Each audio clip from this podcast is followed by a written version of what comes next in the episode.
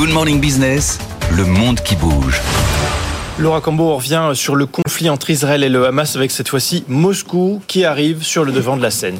Oui, avec ces images qui font le tour du monde depuis dimanche, des centaines d'hommes envahissent un aéroport du Daghestan, cette république russe semi-autonome à majorité musulmane. La foule est à la recherche de passagers en provenance de Tel Aviv. L'aéroport a ensuite été fermé et les vols redirigés. Seulement voilà, cet incident, il se déroule dans une région ultra surveillée, dans un pays où les opposants sont punis pour la moindre critique sur les réseaux sociaux.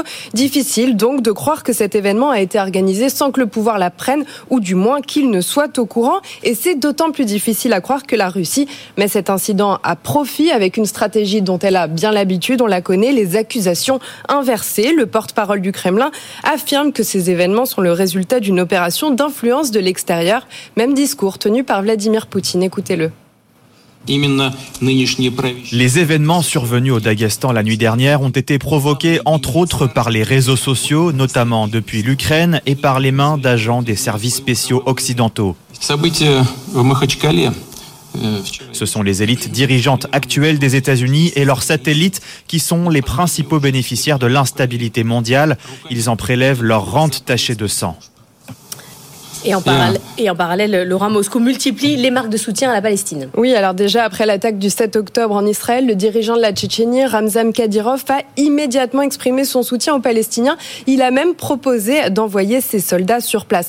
Moscou, de son côté, se prononce moins clairement avec Vladimir Poutine, qui a quand même mis une semaine à appeler Benjamin Netanyahou, et surtout la Russie, qui insiste dès le début sur la nécessité de créer un État palestinien pour mettre fin au conflit. Laura, une délégation du Hamas a même été reçue à Moscou Moscou, ça se passait la semaine dernière. Oui, car le Hamas n'est pas classé comme terroriste par la Russie. Pour l'organisation, l'objectif de cette visite était de mettre fin aux crimes sionistes soutenus par les États-Unis et l'Occident. Conséquence, le ministère des Affaires étrangères israélien a convoqué l'ambassadeur de Russie, car pour Tel Aviv, maintenir ses liens avec le Hamas, c'est une façon de légitimer le terrorisme contre Israël et de reconnaître ce groupe, le Hamas. En tout cas, cette position, elle n'est pas nouvelle. En 2006, déjà, après la victoire du Hamas lors des élections législatives, Vladimir Poutine a été l'un des premiers dirigeants à le féliciter. En soutenant euh, la Palestine, la Russie augmente son influence vis-à-vis des pays du Sud. C'est ça l'objectif. Oui, car en parallèle, la Russie se rapproche aussi de l'Iran, qui est aussi mis au banc des nations. Face à eux, le front occidental apparaît affaibli. On le voit par exemple avec l'Europe, hein, qui est divisée,